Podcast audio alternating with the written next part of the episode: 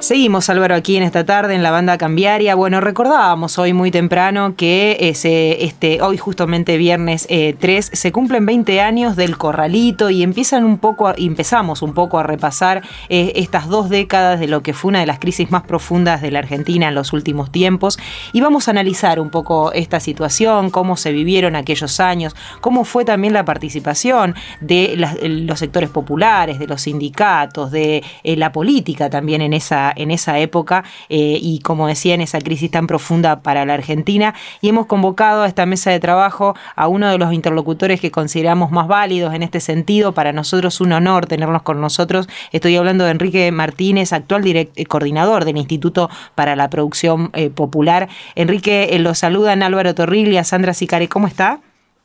¿Cómo están? Buenas tardes, ¿qué tal? Gracias, gracias por atendernos. Eh, Enrique, bueno, en, principio eh, usted se ocupa mucho del trabajo, de lo que es y la investigación de lo que es la economía popular. Y, bueno, es un, un, sector que tiene mucho que ver, digamos, ¿no? Con la crisis del 2001.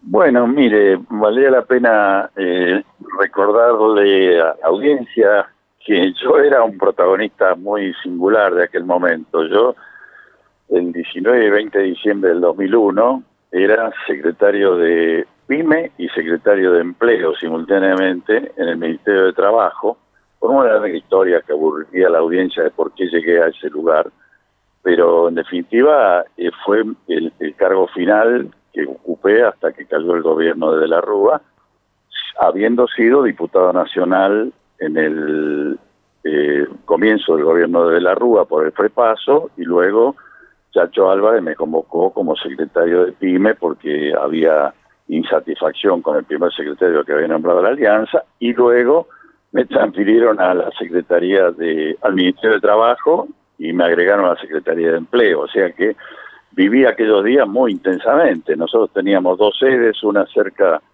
de la Plaza de Mayo y otra en la tradicional este, eh, del Ministerio de Trabajo en, la calle Leandro Alem, a seis, siete cuadras, y hasta había este, jóvenes militantes que, mm, sabiendo que nosotros teníamos vocación por encontrar alguna solución en ese caos, eh, nos vinieron a buscar eh, para que los acompañáramos para ir de un lado al otro a, consecuencia de poder servirle de alguna protección mínima frente a tanto desborde policial. Fueron días terribles, ¿no es cierto? En, términos policiales fueron terribles, en términos históricos y de desmadre económico, este, una vez más fueron producto de tratar de imaginar que podía resolver el problema quien lo había causado. Porque en realidad eh, el corralito este, es, una, es un, una solución no real que imaginó Caballo, que era el autor de la convertibilidad y que armó la bomba de tiempo que luego explotó en el 2001, ¿no? Eh, eh, no, no, no puede ser más necia la actitud de una dirigencia política que termina convocando a quien causó el problema. Y sin embargo, este, estaban tan confundidos, tan desesperados que terminaron haciendo eso, ¿no?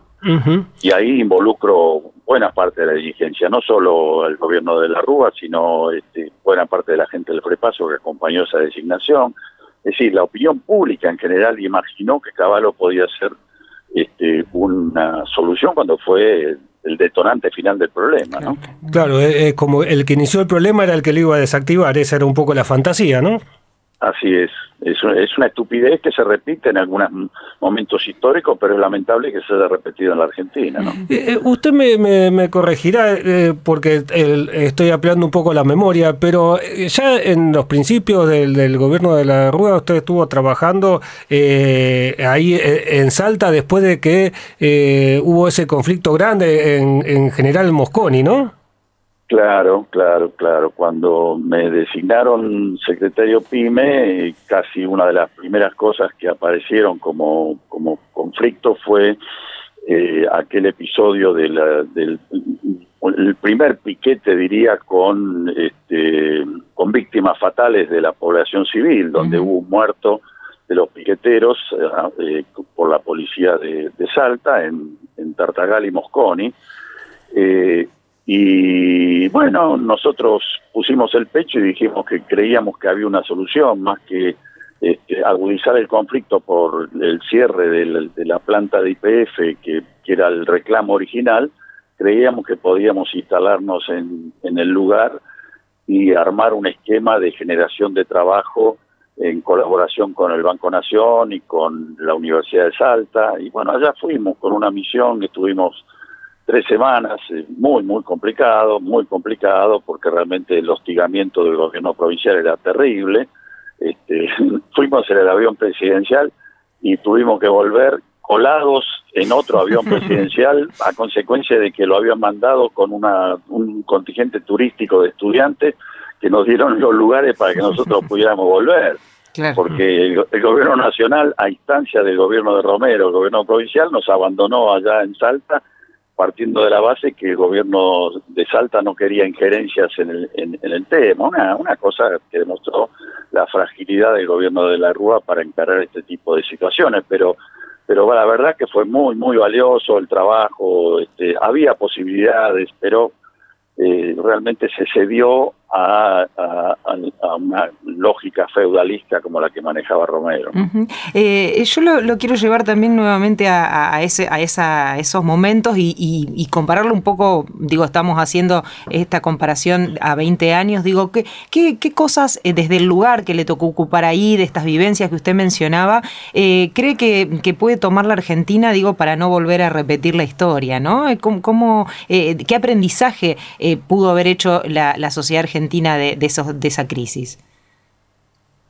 es, realmente muy difícil que esa historia pueda repetirse, no solo por las razones técnicas que se tomaron después del 2001, dándole otro tipo de blindaje al sistema financiero. El sistema financiero está ahora mucho más sólido que entonces, no solo por eso, sino porque en realidad esa crisis fue fruto de la debilidad del sistema financiero, de los errores de la política económica aplicada durante el menemismo que generó esa situación que no que el gobierno de la Rúa no supo corregir, pero además de la insensibilidad de los funcionarios, porque la decisión que tomó Caballo era una de varias y fue la más loca, la más absolutamente insólita, digamos.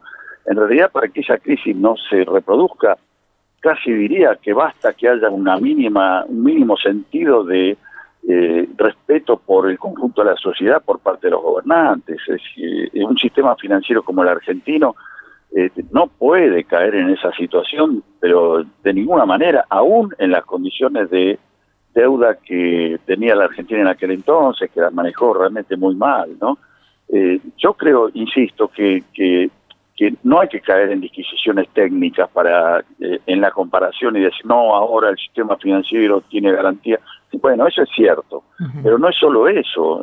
Ahora hay gente que cuida un poco más a la población, aunque no parezca, que aunque no aumente el salario real, que haya inflación, puede haber montones de cosas, pero no puede haber la, lógica de tirar a, la gente a un, a un barranco, ¿no? Como sucedió en aquel entonces, ¿no?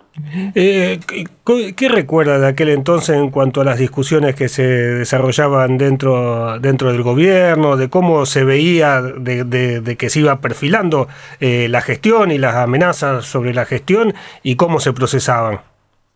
Mire, yo fui secretario de PYME eh, nombrado por Machinea, ¿no es cierto? Machinea luego eh, renunció y lo sucedió fugazmente López Murphy y yo seguí siendo secretario de PYME porque legítimamente yo tenía un origen político muy muy claro, digamos, yo había sido diputado nacional y fui secretario de PYME porque me convocaron en tal carácter, renuncié a la banca, o sea, yo creía que tenía un derecho de pertenencia distinto. Este, asumió Caballo y yo seguí siendo secretario de PYME, aun cuando obviamente entré en conflicto con López Murphy y con Caballo. Y a consecuencia de eso, Caballo insistió en que me echaran y de la Rúa, en esa eh, vuelta carnero que sabía dar, en realidad lo que hizo fue cambiar la Secretaría de PYME de Ministerio. En lugar de depender del Ministro de Economía, pasamos a depender del Ministerio de Trabajo. Lo blindó de alguna manera. Exactamente. Bueno, en esa historia eh, hay algunas anécdotas muy reveladoras. Es decir, los 15 días que López Murphy fue ministro de Economía, el gabinete de secretarios se reunía todas las noches con los secretarios del Ministerio de Economía y sus asesores. Y le puedo asegurar, y esa no es una imagen agigantada por el tiempo, que algunos asesores estaban permanentemente al borde del llanto cuando decían que los bonos en Estados Unidos habían caído de manera tal que podíamos caer en default. O sea, creían que éramos simplemente una casa de cambio, digamos, estábamos permanente en manos de gente que miraba solamente el Dow Jones y los índices internacionales para ver cómo salíamos adelante. O, por ejemplo, después que renunció este, eh, López Murphy, eh, eh, Caballo este, ponía al jefe de gabinete a llamar a las empresas para que depositaran plata, para que hubiera plata en los bancos, para que no se llevaran los dólares. Una cosa tan absolutamente doméstica y, precaria, y por lo tanto los empresarios advertían esa precariedad y procedían a hacer lo contrario de lo que se les pedía, que eso aceleró el desastre, digamos, es decir, faltó autoridad de cabo a rabo a partir del momento en que eh, Álvarez se fue y en realidad antes de que Álvarez se fuera, pero después se agudizó totalmente con la sucesión de ministros de Economía eh, de una manera vertiginosa. Nadie creía en el gobierno, esa era la situación. Usted decía que Caballo podría, tomó la medida más alocada de, varias que se podían tomar. Cuando, cuando finalmente eh, cae el gobierno y después de la, sucesión de los cinco presidentes y demás, y, y, Dualde se hace cargo del gobierno, eh, hay un proceso de recuperación muy muy inmediata, se, se, ordenan las variables en función de otro modelo económico y demás. Digo, ¿esas medidas eh, hubieran podido ser factibles de tomar antes para que la crisis no hubiera sido tan brusca o, no estaba en la posibilidad de los que conducían en ese momento los destinos de la Argentina? Mire, en algún momento se escribirá con alguna mayor serenidad la historia, pero en, eh, la medida que tomó Adolfo Rodríguez a de eh, declarar el, no pago de la deuda externa, por suspender el pago de la deuda externa, que fue en definitiva un default transitorio que duró bastante tiempo, fue muy ha sido muy criticado por los economistas, incluso por economistas populares. Pero sin embargo fue lo que fundamentó la recuperación. Si no hubiéramos tenido suspendido el pago de la deuda externa, Dualde no podría haber hecho el gobierno que hizo y Néstor Kirchner no podría haber hecho el gobierno que hizo. En consecuencia, si no se podía pagar, lo que había que hacer es decir que no se pagara y no este, repudiar la deuda, porque no la repudió Rodríguez pero sí decir que iba a estudiar, iba a estudiar la forma de pagarla. Bueno, ese era un camino muchísimo más razonable que decirle a la gente, mire, vamos a tomar todos los dólares suyos y lo vamos a usar para pagar y a usted vamos a ver cuándo le pagamos. que en definitiva es lo que hizo Caballo, ¿no? Eh, y la, la, salida, digamos, entrando un poco eh, ya en ese periodo en el cual viene Rodríguez A, Dual de Néstor Kirchner, la, salida es un poco la que eh, usted hubiera recomendado, dispuesto, ¿cómo vio, digamos, la, la salida de la crisis? Mire, yo eh, realmente no, no, crea que soy un, gran macroeconomista, ni siquiera un mediocre macroeconomista. Yo soy un productivista.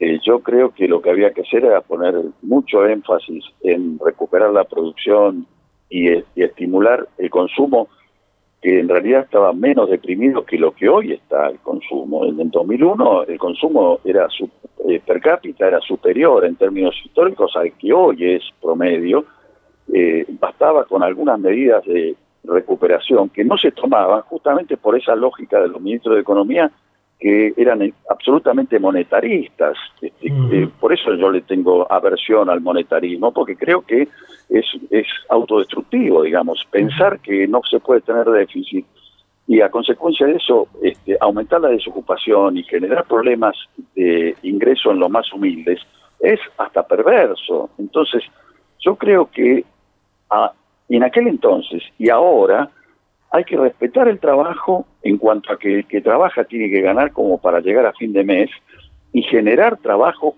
a consecuencia de eso eh, en la medida de lo posible. La solución de cualquier crisis económica en cualquier país es el trabajo pleno, no los subsidios este, ocasionales o ayudas temporarias o peor aún este, la caída del salario real para que se pueda este, la hegemonía financiera sea más nítida. Creo que hay que encontrar todos los caminos para generar trabajo, aunque eso signifique aumentar el déficit, porque ese déficit, cuando se está generando para aumentar el trabajo, es absolutamente temporario. El trabajo no solo genera consumo, sino que genera impuestos. Y esos impuestos reconstruyen la caja. Eso, en fin, hay economistas mucho más serios que yo que lo dicen y lo demuestran en base a hasta modelos matemáticos, ¿no? Eh, eh, ¿Qué, ¿Qué, se aprendió de, aquella época en ese en respecto de ese tema y también de, un poco de, la, de la participación de lo que podría denominarse la, la, economía popular en la economía? Y, me parece que poco, me parece que poco. La verdad que estas discusiones sobre si la Argentina se puede puede tener déficit o no, buscando la plena ocupación, eh, la participación de los sectores populares de, la agricultura familiar, en, la provisión de bienes para el consumo, y ese tipo de cosas este, no solo están cooptados por el pensamiento económico ortodoxo todavía, sino que también se considera que apoyar a los pequeños es algo así como asistencialismo, no es eh, legítima promoción de la producción. En tanto y en cuanto se considere que eh, al pequeño hay que apoyarlo este, como una suerte de dádiva o limona, eh, me parece que no se va a encontrar el rumbo. Yo creo que realmente es muy importante que pensemos que no que lo pequeño es hermoso, como dice aquella famosa frase de un economista hace 50 años, sino que los pequeños tienen el mismo derecho que los grandes.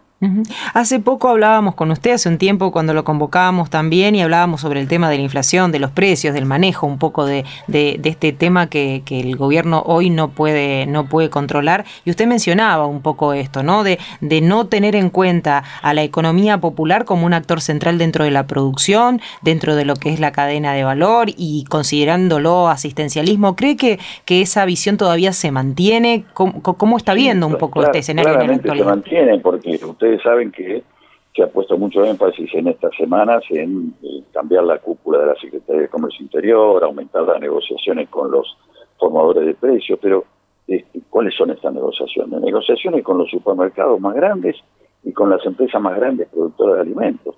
Las empresas pequeñas, productoras de alimentos y distribuidores pequeños y otros mecanismos, llamémosle populares, no circulan por las eh, oficinas públicas, nadie las convoca y se sabe exactamente cómo podrían mejorar la provisión de alimentos. Esa lógica que yo vengo batallando hace semanas de integrar las cadenas de valor hacia atrás, vale decir, si queremos bajar el precio de la harina, consigamos que los molinos puedan producir su propio trigo y démosle financiación al molino para que arriende este trigo y produzca el, eh, el trigo y luego tenga trigo que no dependa del precio de Chicago, sino solo de los costos de producción. Bueno, esa lógica es de sentido común. Si no se aplica es porque, este, francamente, no se cree más que en la negociación con las empresas más grandes. Claro, eso, a eso le iba a preguntar. a eso le iba a preguntar, ¿no? Si es más fácil negociar con dos o tres eh, que, bueno, que o, es desconocimiento o es incapacidad, ¿cómo, cómo lo ves? Es, este, es simplificar el problema, es, y, además es pretender distribuir eh, llamémosle la torta o el distribuir beneficios después que se generaron. Es decir, la empresa grande gana la plata y después le pedimos que devuelva un poco para hacer más equitativa la sociedad. El famoso derrame, claro. Claro, porque en lugar de eso no distribuimos mejor el trabajo y que las empresas chicas tengan más derecho a producir, con lo cual la empresa grande inmediatamente va a ganar menos. Y dentro de esto, ¿cómo está viendo el panorama de más de coyuntura de la economía. Estamos en las puertas de un nuevo acuerdo con el Fondo Monetario Internacional. Pasaron las elecciones, el gobierno hizo su lectura y, bueno, dio algunas señales de hacia dónde quiere ir eh, con la economía. Este, ¿Cómo está viendo esto?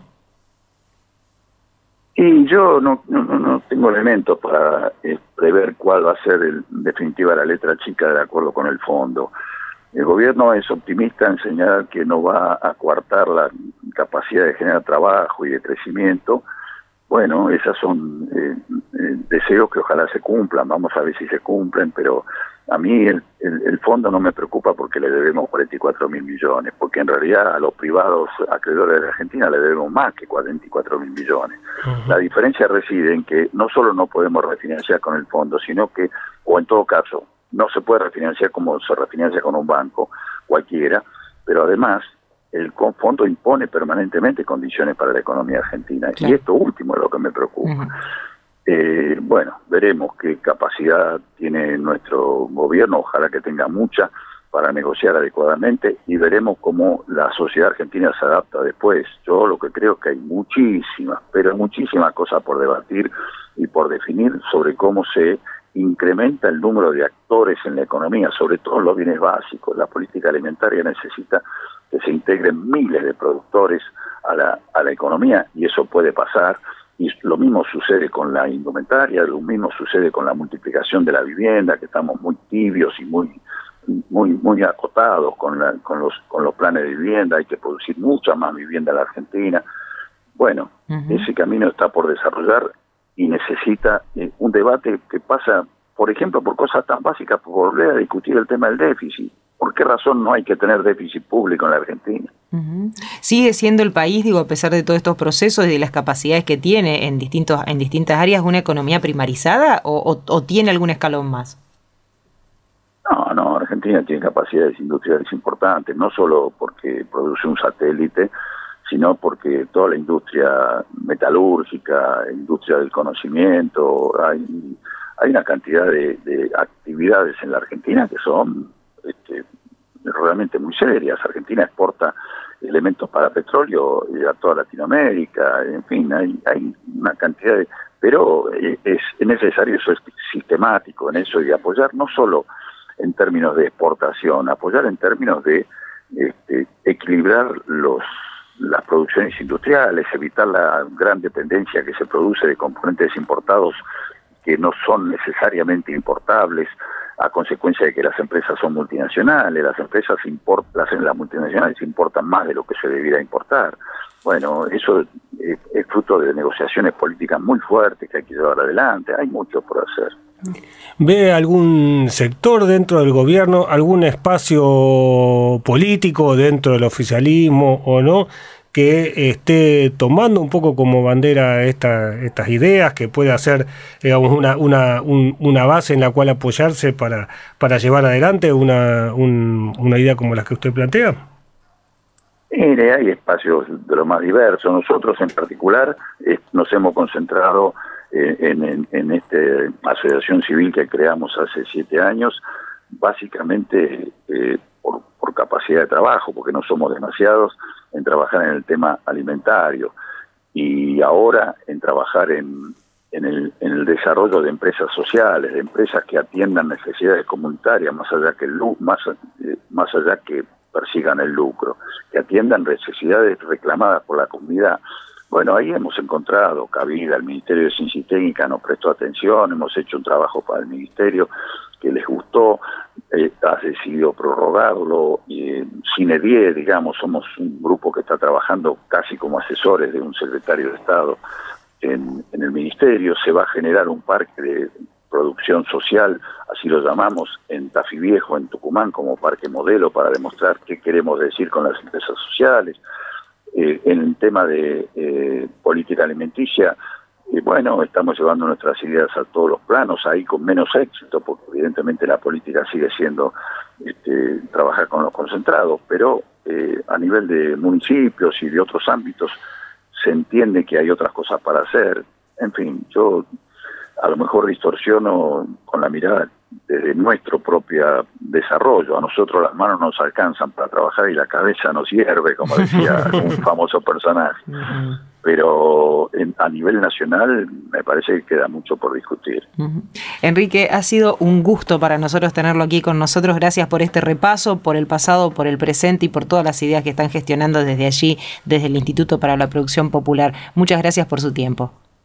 Gran abrazo, ahí bien. Igualmente para usted. Así pasaba Enrique Martínez, actual coordinador del Instituto para la Producción Popular, ex titular también del Instituto Nacional de Tecnología Industrial. Como él nos dijo, fue también secretario PYME y de Empleo durante el gobierno de la Alianza en aquellos tiempos tan difíciles y repasamos con él, Álvaro, lo que fue de primera mano de un actor central en, en aquellos tiempos de diciembre de 2001, ¿no? Como lo venimos haciendo este año con los protagonistas, estamos recordando lo que fue fueron aquella jornada del 2001 de las cuales por estos días se cumplen 20 años. Quédese en los podcasts de la banda cambiaria.